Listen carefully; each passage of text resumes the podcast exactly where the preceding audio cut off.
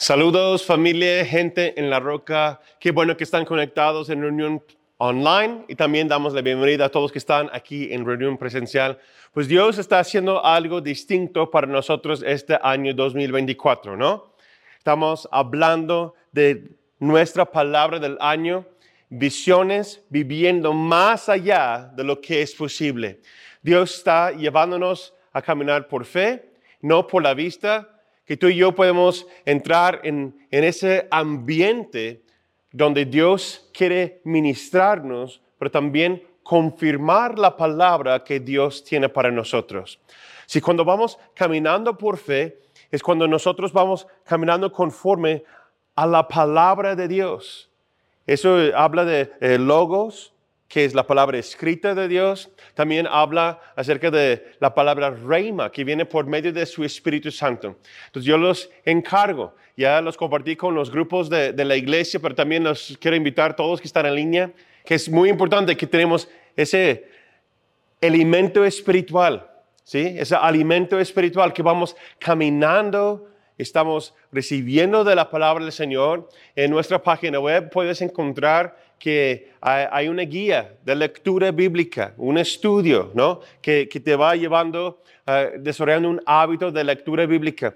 Puedes tener de tres meses, seis meses o incluso uh, un año que te llevas durante el año. Es muy importante que vamos recibiendo de la palabra del Señor.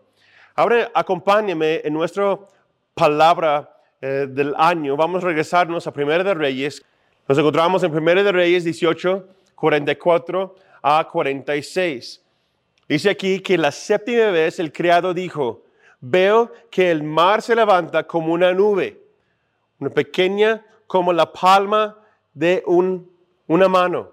Entonces Elías le dijo, corre y dile a Ahab que prepara su carro y que se vaya para que no lo ataje la tormenta.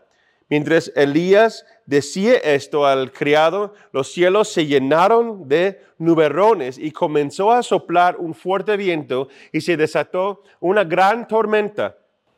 Ahab partió de ahí y se fue a Jezreel. Versículo 46. Pero el poder del Señor estuvo con Elías, quien se ajustó la ropa y echó a correr y llegó a Jezreel antes que el carro de Ahab. En todo el contexto de lo que está hablando aquí, ya hace 15 días hablé del contexto de lo que está pasando aquí en esa historia, pero aquí vemos un milagro más. Aquí vemos un milagro más y el tema el día de hoy quiero enfocarme en esa palabra que se dice se ajustó o se ceñidó la ropa y echó a correr. Entonces, si están tomando nota, el día de hoy se llama ceñido y listo para correr. Jesús está llamándonos conforme a la palabra del año para que estamos preparados para correr. Que Dios tiene una palabra ya hecha que aún no lo hemos experimentado porque tenemos que caminar por fe para experimentar lo que Dios tiene para nosotros. Unas cosas que vemos aquí eh, cosas claves es lo siguiente. Primero, el poder del Señor estaba con Elías. ¿Sí? El poder del Señor estaba con Elías. Si tú quieres correr con tus propias fuerzas, no vas a llegar muy lejos. Necesitamos depender de nuestra relación con Cristo, necesitamos depender de nuestra relación con Dios y escuchar de Él, recibir de su palabra para que podamos correr bien esa carrera. ¿Se me explico? Entonces Dios está llamándonos a caminar por fe, no por la vista, pero depender en Él, no en nuestro propio entendimiento, sino necesitamos recibir el poder que viene del Señor. Y ahí hay mucha enseñanza que no tengo que, uh, tiempo para hablar todo de ello, pero Pablo dice una y otra vez, no es por causa de mis fuerzas, sino lo que Él vive en mí. Mayor Él que vive en mí que está en el mundo. Cuando me siento débil es donde la fuerza del Señor va entrando. Algunos de nosotros estamos entrando este año con muchas pesas o la vida muy pesada. Es tiempo para recordar que tenemos que depender del poder del Señor. No puedes hacerlo con tus propias fuerzas. Elías dice, el poder del Señor estuvo con Elías. Y después dice, quien se ajustó la ropa y echó a correr. Esa palabra eh, en hebreo se ajustó, la palabra es ceñirse, ajustar, circular algo alrededor y asegurarse. Otra forma de verlo también es bloquear, o sea, trae una protección, hablando de una ciudad que tiene que eh, estar señado, o sea, es una defensa que va alrededor de, una seguridad que va alrededor de. Pero lo que vemos aquí, el diccionario bíblico dice que es un acto intencional de prepararse para una actividad. No es algo que alguien más lo hace a ti, o algo que pasa por, sí solo, sino es un acto intencional, es un ejercicio mental y físico que yo voy a tomar ese acto. Y otra clave que vamos a ver el día de hoy, que llegó antes del carro del rey. ¿Sí? Primero, vemos que el poder del Señor estaba con él, se preparó, se ajustó y fue corriendo para mí eso me llamó muchísimo la atención que Elías llegó antes del carro del rey. Entonces me puso a estudiar, me puse a investigar. ¿Qué representa eso? ¿Cómo será eso físicamente hablando? Eso es un milagro, es un acto sobrenatural que pasó aquí. Pues según historiadores, la distancia del monte Carmelo a Jezreel es como 30 kilómetros. Unos dicen que es un poquito más largo, pero son unos 18 millas aproximadamente, ah, cerca de 30 kilómetros. Y yo me puse a investigar los carros de los reyes. Entonces, históricamente, si estudias pues el carro del rey, tienes que entender que el rey tenía lo mejor de lo mejor. Tenía eh, eh, el, carro, el chariot, eh, más ligero, más fuerte, y tenía los caballos más rápidos, más fuertes, más ágiles. Y tenía un criado con él o un siervo que andaba con él de protección. Entonces estamos hablando que normalmente eran dos personas, o sea, el rey y su siervo, en un carro para dos personas de pie con dos caballos que son los mejores que existe en el reino. Comúnmente era así. ¿Ok? Un carro así, preparado así, con el peso adecuado, se puede correr unos 30 millas por hora, o, o sea, 48 kilómetros por hora aproximadamente. Entonces yo estaba haciendo mis cálculos y encontré una página web de tiempos bíblicos y medidas, etcétera, y más o menos dice así, que un carro puede correr 0.8 kilómetros por minuto. Es muy interesante. Entonces, si tú vas viendo el cálculo, más o menos se dice y se ve así. Eso significa que le tomó Elías, si llegó antes del carro, más rápido que el carro del rey, a, correr 30 kilómetros a poquito más de 48 kilómetros por hora, o sea, 0.8 kilómetros por minuto, lo tomó Elías aproximadamente 37 minutos, 30 segundos para correr y llegar antes del carro del rey. Wow. Ok, eso es eh, muchos datos aquí, pero eh, eso es muy impresionante. Entonces yo empecé a buscar cuál es el récord mundial de correr una distancia similar. Encontré lo siguiente, en las Olimpiadas de 2022, un hombre de Kenia, se llama Eliud, Corrió los 30 kilómetros en una hora, 25 minutos y 40 segundos. Tiene récord mundial. Entonces, si vemos cuántos minutos son, cuánto tiempo lo tomó, Elías corrió aún más rápido que el récord mundial. De hecho, lo corrió, lo tomó menos de la mitad del tiempo. Eso es una obra milagrosa. Entonces podemos decirlo así, Elías tiene el récord mundial de correr los 30 kilómetros. ¿Y qué significa eso para nosotros? Si tú corres con el Señor, si tú tienes relación personal con Él, si estás escuchando de Él aplicando su palabra en su vida, o sea, vives conforme a su plan, no tu plan.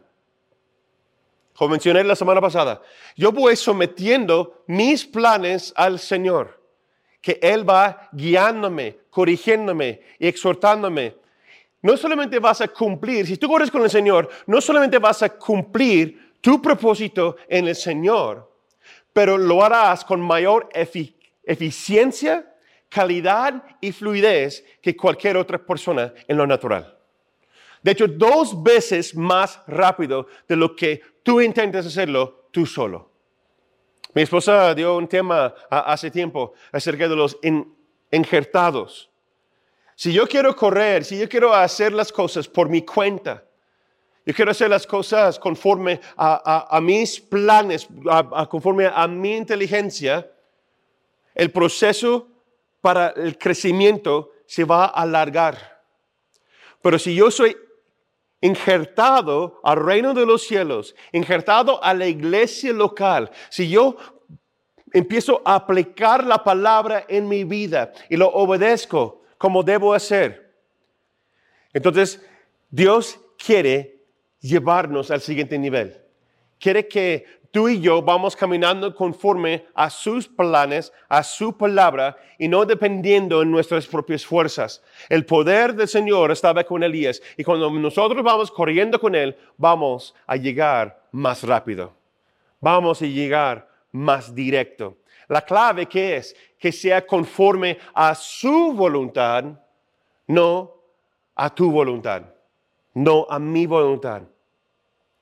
¿Quién está en el asiento de piloto de tu vida? Es una, una pregunta muy honesta. Muchas veces decimos, ah, es que es Dios, pero realmente no es cierto. ¿Por qué? Porque nosotros tomamos decisiones, lo cual, y hacemos, realizamos cosas, lo cual que Dios nunca nos llamó a hacer. Cargamos maletas de la vida, cargamos cosas de nuestro pasado, lo cual que Jesús ya se salvó, Jesús ya se restauró, pero lo retomamos por causa de culpa, por causa de vergüenza, por causa de, de, no saber cómo procesar las cosas y vamos rellenando los espacios en nuestro corazón, en nuestra mente, con cosas que creemos que viene de Dios, pero realmente no es. Como vimos la semana pasada, ¿no? Con los espejismos. ¿Quién es el chofer de tu vida? ¿Quién está sentado en el asiento de piloto en tu vida? Comúnmente es uno mismo, tu cónyuge, que manda y dice que tiene que ser así, tiene que ser eh, tus hijos, todo para mis hijos, todo lo que dicen mis hijos. Yo no voy a, yo voy a eh, eh, hacer las cosas para ser buen papá, buen mamá. Los hijos ni saben lo que ellos quieren. Y si tú vas viviendo conforme a eso, pues, pues nunca vas a llegar a nada porque ellos ni saben, porque son niños, son hijos, ¿verdad? Son jóvenes. Tus jefes, la exigencia del trabajo, las demandas, las mismas circunstancias que están ah, alrededor tuyo, eso es lo que domina en tu corazón, eso es lo que domina en tu mente. No, no, no, eh, eh, Cristo es primero en mi vida. Entonces, ¿por qué no te puedes dormir en la noche? ¿Por qué sientes cargado durante el día? Porque estás pensando en tantas cosas que tienes que realizar. Las circunstancias te dan tanta presión, reacciones a la vida. Creo que este año, 2024, Dios está llamándonos a ganar y tomar dominio propio, caminar conforme a la palabra de Dios, caminar conforme al Espíritu Santo de Dios, pero reinar en esta vida. Dice la escritura que tú y yo estamos sentados en lugares celestiales para reinar junto con Cristo. Si estamos reinando junto con Cristo, las circunstancias, los que están bajo mi autoridad, no pueden gobernar y decirme lo que tiene que pasar. Es tiempo que, vamos a retomar las riendas de, de, nuestras vidas con el poder del Señor y vamos a correr, correr con Él. Correr con el poder del Señor. Porque alguien o algo está tomando control de tu vida. Tú con el Señor, el Señor contigo o alguien o algo más. ¿Sí me explico? Estamos ceñidos con la verdad para correr. Dice que, que Elías, el poder del Señor estuvo con Elías, quien se ajustó la ropa, ¿sí? ceñido y echó a correr Primero vemos aquí, como ya hemos platicado, que el poder del Señor estuvo con él. Quiere decir que, que lo conoció a Jesús, conoció, bueno, no era Jesús en ese momento, pero era parte de Dios, ¿verdad? Era el Hijo que estaba presente con Dios antes que, que nació en esa tierra. Dios estaba ahí con él, el Señor estaba con Elías y Elías estaba con el Señor. Eso es muy importante.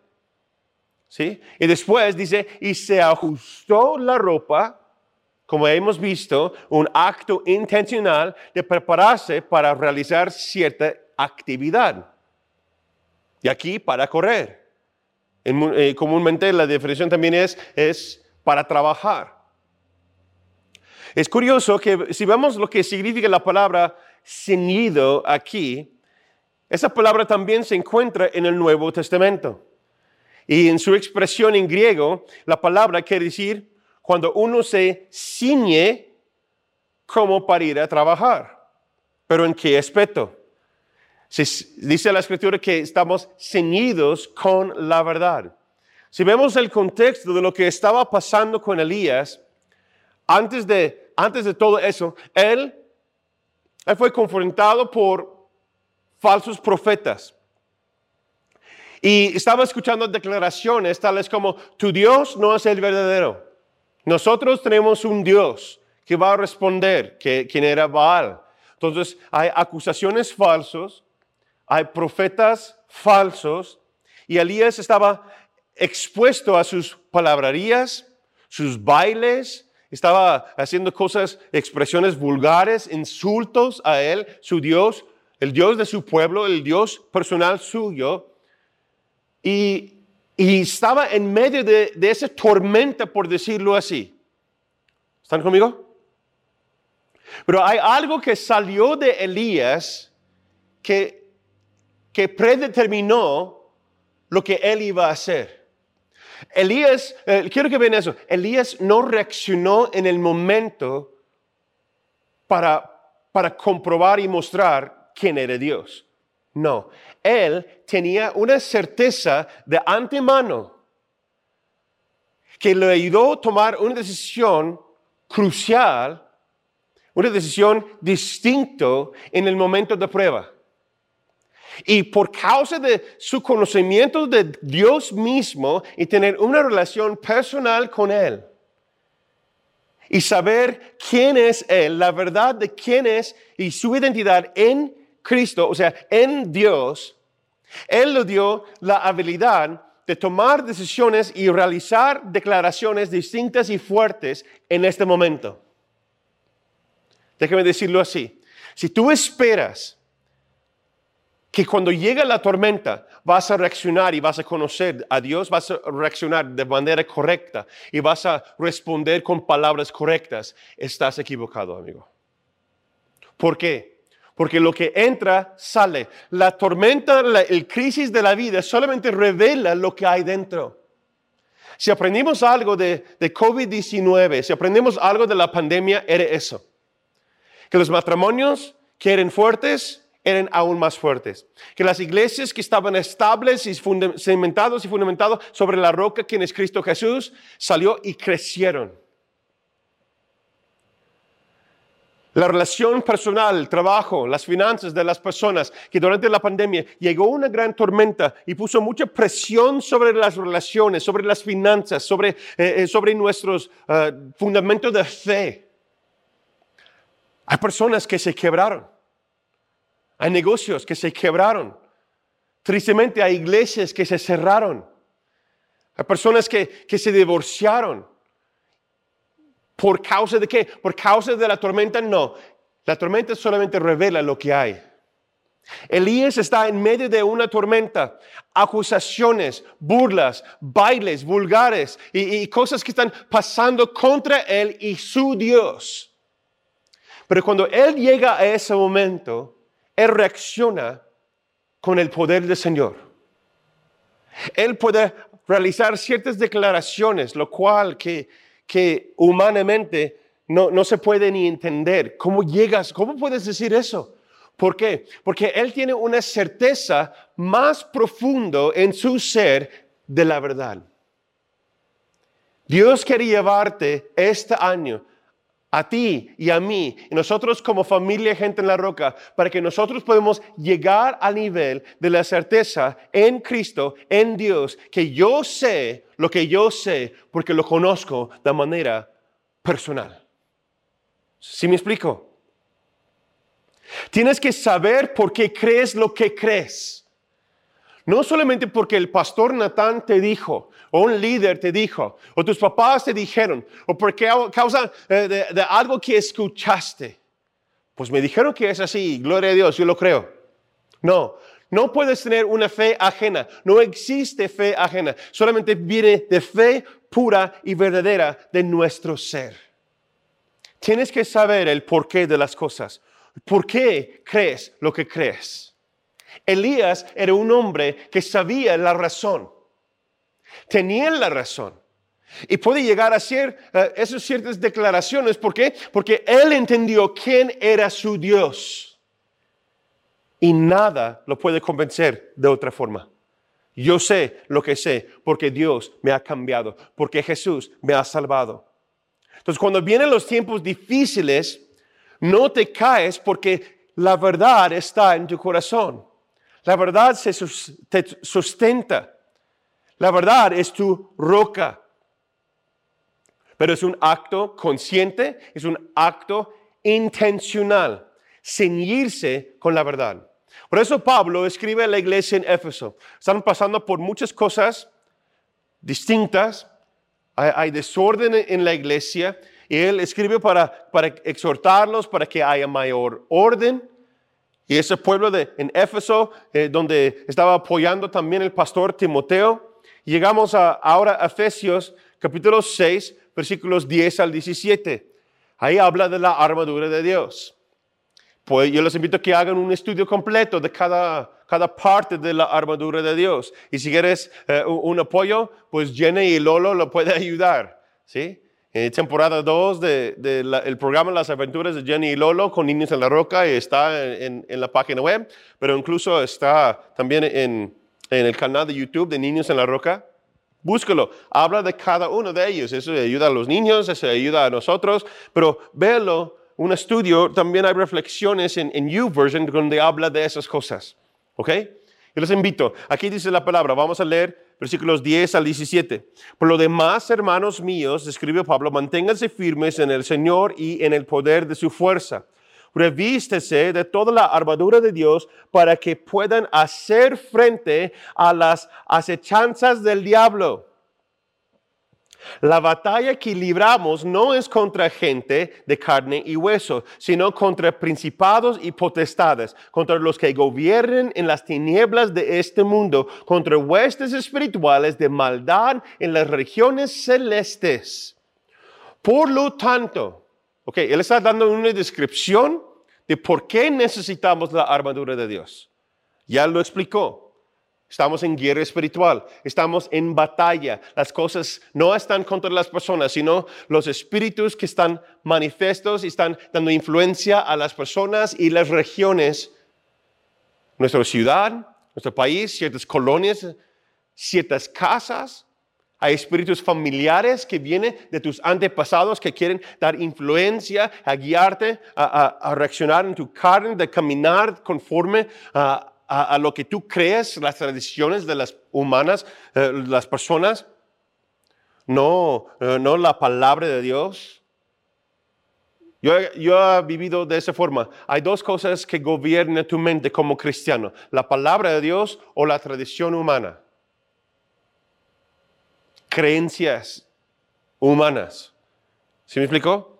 Tenemos que llegar a la palabra de Dice el versículo 13, por lo tanto, Echen mano de toda la armadura de Dios. ¿Para qué? Para que cuando llegue el día malo, o sea, el día de tentación, el día de, incertidumbre, el día malo que, hay depresión y no sabes cómo reaccionar, no, no sientes capaz de continuar. Cuando llega el día malo, dice, pueden resistir hasta el fin y permanecer firmes. Por tanto, manténganse firmes y fajados con el cinturón de la verdad, revestidos con la coraza de justicia y con los pies calzados con la disposición de predicar el evangelio de paz. Además de todo esto, protégese con el escudo de la fe para que puedan apagar todas las flechas encendidarias del maligno. Cúbrese con el casco de la salvación y escriban la espada del Espíritu, que es la palabra de Dios. Aquí dice que fajados o ceñidos con el cinturón de la verdad. Primero, tienes que conocer y saber la verdad para no ser engañado. Tienes que escuchar de la verdad y recibirlo en tu vida. Sabemos como cristianos que Jesús es el camino y la verdad. En Él no hay confusión. Si tú vives en, en, en con incertidumbre, necesitas mayor verdad. ¿Sí? Dios quiere realizar algo en tu corazón, quiere realizar algo en tu mente. Tienes que conocer y saber de la verdad para no ser engañado. ¿Para qué? Para que puedas correr con certeza y fuerza. Muchas personas no logran correr fuerte en su vida de fe. ¿Por qué? Porque hay incertidumbre. La verdad se remueve todo incertidumbre.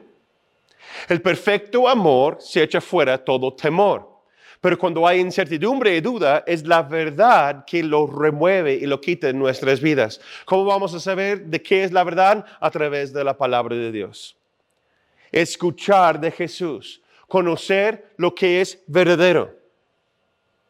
Hace poquito eh, visitamos a, Reynosa. Estábamos hablando con, con nuestros amigos pastores allá que su hijo empezó a tomar, este, por un tiempo tomó capacitación para trabajar en un banco. Estaba comentándonos que, que el proceso de conocer o reconocer que un billete es falso o, o, o que no es, eh, algo es pirata, no es que van investigando y viendo los billetes falsos, sino que tienen que memorizar, tocar, ver y estudiar los billetes verdaderos. Muchas veces creemos que, que si, no, si no nos alineamos o, probamos un poquito del pecado, no vamos a saber realmente lo que es bueno. Eso es una mentira de Satanás. No necesitas acercarte a la maldad para saber qué es verdadero. No, tienes que saber lo que es verdadero para después cuando algo llega y se presenta como algo falso, luego, luego lo puedes identificar. ¿Por qué? Porque conoces la verdad. Que el enemigo no te engañe con sus mentiras. Cuando viene una mentira a tu mente, ¿cómo es que la mentira puede tomar poder? Porque en esa área no conoces la verdad. Por eso te engañe. Pero si conoces la verdad, si, si tienes versículos memorizados, si estás leyendo constantemente la palabra de Dios, si estás escuchando reima que viene del Espíritu Santo, el enemigo no te puede engañar. ¿Por qué? Porque tienes el cinturón de la verdad. Comúnmente, como les dije, eh, se toma ese cinto y lo ponen para trabajar, como ceñirse, es como fajarse y apretarlo para que tú puedas caminar recto. ¿no? ¿Cuántos de ustedes tienen ah, trabajos pesados que a veces tienen que levantar cosas, hacer, eh, descargar algo, a esos cintos, ¿no? Que, que, que se pone a ceñirse para que te apoye la espalda, te apoya cuando estás levantando y realizando ciertos trabajos. Sí lo han visto, ¿no?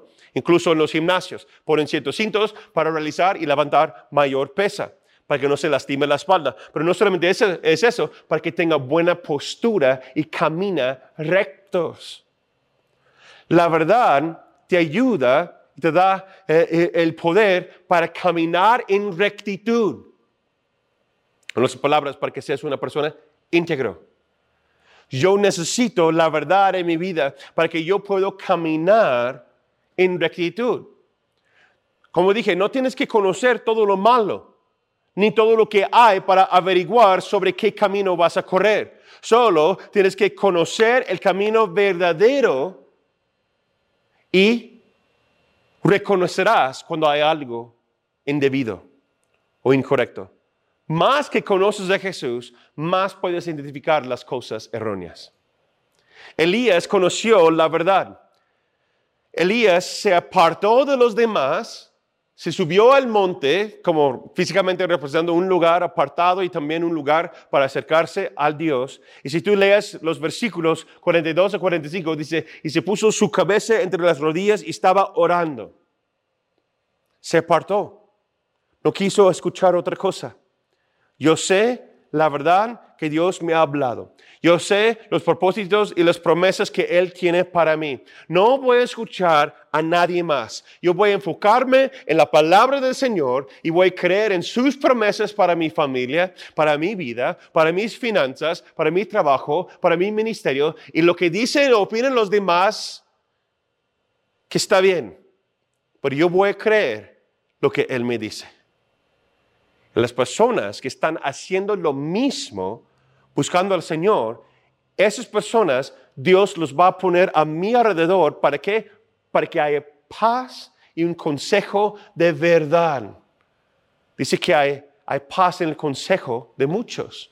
O sea, no muchas personas, sino hombres y mujeres temerosos del Señor que estamos escuchando lo mismo. En eso trae paz, trae confirmación a nuestra alma.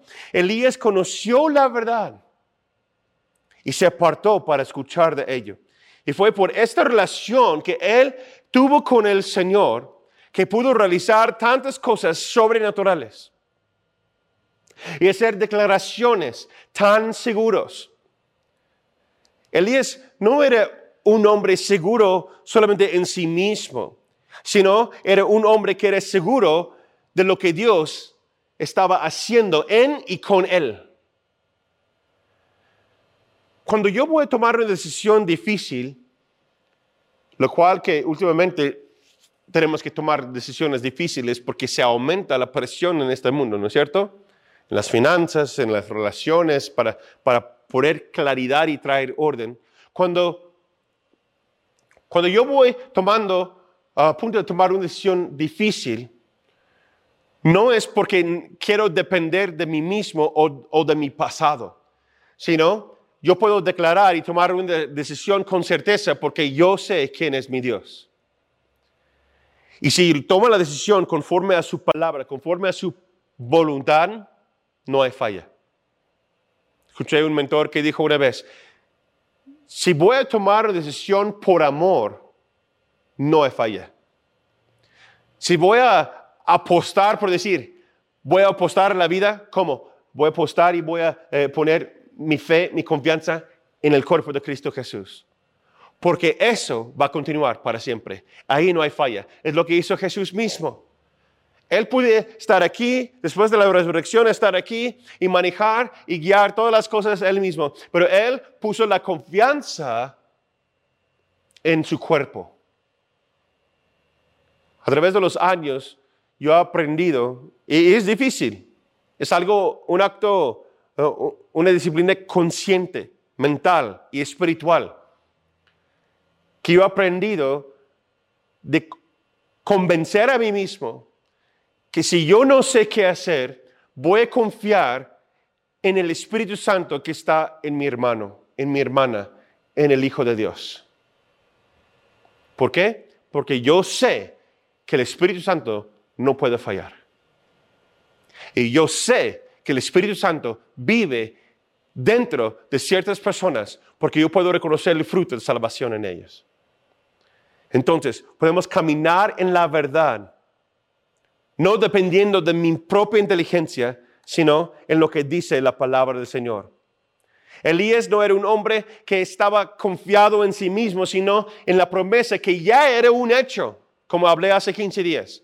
Ya era un hecho que el Señor va a hacer esas cosas. Y él tiene la confianza y, el entendimiento que así va a ser. Porque mi Dios nunca falla. Y Él dijo que va a ser así. Yo confío que va a ser así. Voy a hablar en lo presente de algo en el futuro que ya es un hecho. Que mi trabajo va a estar en orden. Que la sanidad de mi familia va a estar en orden.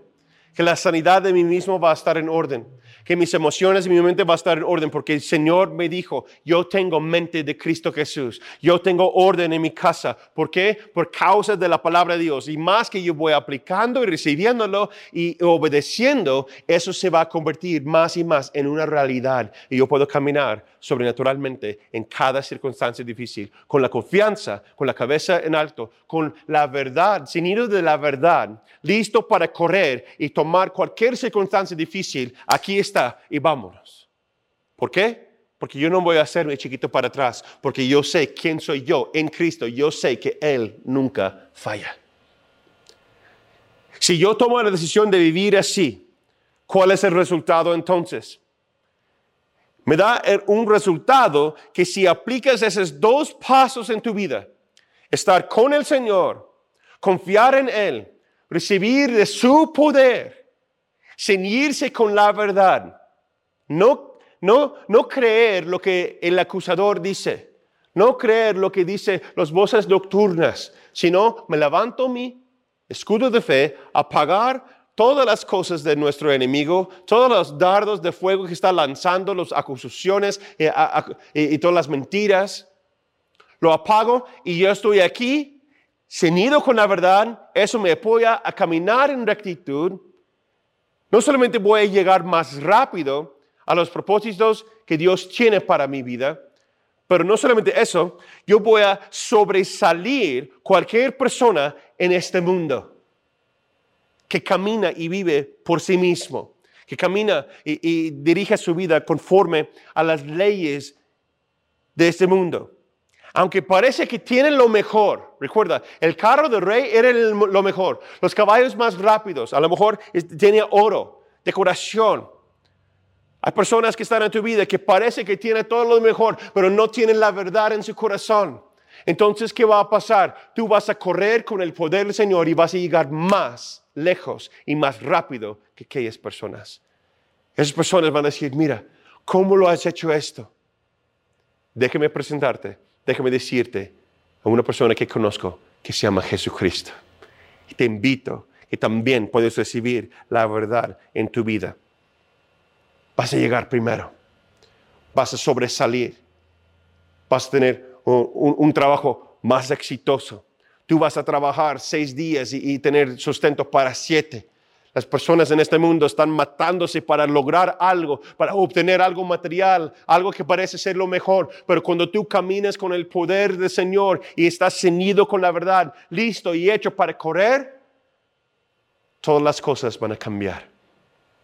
Te vas a convertir en un testimonio, un testimonio de, y vas a dar esperanza a las demás personas. ¿Por qué? Porque Jesús está en tu corazón, en tu vida y caminas conforme a su verdad. Entonces, vamos a dar cierre a este momento que tenemos juntos el día de hoy. En conclusión, tengo pregunta para ti. ¿Dios está contigo? Tal vez puedes decir, sí, yo creo que Dios está conmigo. Pero la siguiente pregunta es aún más importante. ¿Tú estás con Dios? Si Jesús nos enseña algo es en Mateo 25, que las personas que están realizando ciertas obras creyendo que están con Dios o que Dios más bien está con ellos, pero después Jesús dice, no te conozco. Yo te invito el día de hoy que abres tu corazón, abres tu mente, reconoces tu estado actual y puedes decir, Señor, quiero estar contigo. Perdóname, Señor, por hacer las cosas de mi manera. Toma una decisión hoy de ceñirte con la verdad de caminar con Jesús, de recibir a Él su palabra en tu vida y eso te va a dar dirección. En Él no hay confusión. Todo es más simple y más sencillo en Él. ¿Te sientes abrumado? ¿Te sientes sobrecargado? Dice Jesús, ven a mí todos aquellos que están cansados y yo te doy descanso y paz. Yo quiero orar por ti el día de hoy. Primero quiero invitarte que recibes a Jesús como la verdad en tu corazón. Que recibes a Él en tu vida y dices, Señor, perdóname. Perdona nuestros pecados. Señor, perdóname por hacer las cosas de mi manera. Yo te acepto como mi verdad. Yo te acepto como Salvador. Guíeme, Señor. Perdóname, Señor, por depender eh, en mi propio entendimiento. quiero inclinar mi oído para escuchar lo que tú quieres decirnos. Entonces yo oro también en el nombre de Cristo Jesús, Espíritu Santo, que liberas a todos de toda carga, todo pecado, toda preocupación, en el nombre de Cristo Jesús, y que tu Espíritu Santo ahora mismo ministras a cada corazón. Y tú traes la verdad a nuestras almas, a nuestras vidas. Que podemos conocerte más, Señor. Podemos recibir de tu poder. Podemos estar en tu presencia. Escuchar tu voz. Y oro, Señor, que, que, pones un hambre en el corazón de cada uno de mis hermanos para conocerte más. Un hambre por la palabra de Dios. De escucharte, de obedecerte y correr contigo. Yo oro, Señor, y te pido, Espíritu Santo, que empoderas a tu casa, empoderas a tu iglesia para superar cualquier pecado, superar cualquier tentación, ser libres en cada área de sus vidas y traer orden y caminar y correr con la verdad en su corazón. Y así seamos testimonio tuyo, Señor, aquí en nuestra ciudad y donde estamos situados. En el nombre precioso de Cristo Jesús oramos, decimos, amén, amén. Espero que, que ese mensaje te ayuda y lo vas aplicando durante esta semana. Que Dios te bendiga.